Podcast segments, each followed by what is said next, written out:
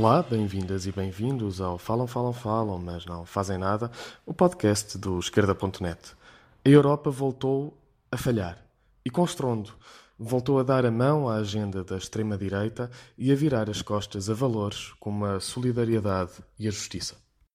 Perante uma Itália que ameaça deixar morrer no mar milhares de migrantes, ou perante um governo italiano racista que pretende expulsar minorias étnicas e fechar as suas fronteiras a refugiados, perante uma Hungria que criminalizou o apoio a imigrantes, de forma a poder perseguir todas as instituições humanitárias, e perante uma Alemanha que acabou de claudicar face a um dos partidos do governo e aceita construir campos de detenção para imigrantes, a Europa decidiu fechar os olhos.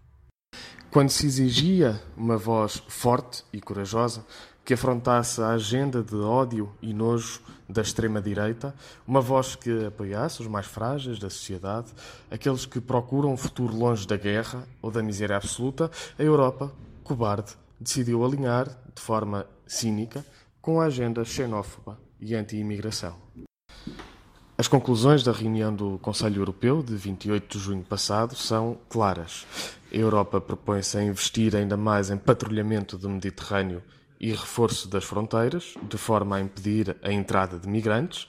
A Europa propõe-se a reforçar o vergonhoso acordo que atualmente detém com a Turquia e que, na prática, consiste em financiar a instalação de campos de concentração de refugiados e migrantes fora das fronteiras da União Europeia.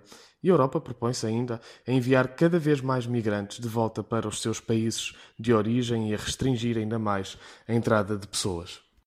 A Europa faz, portanto, o jogo da extrema-direita.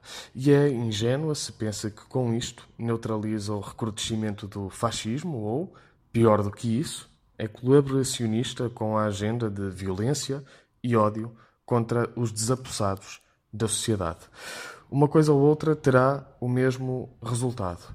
A Europa está a abandonar qualquer réstia de sentido de humanidade.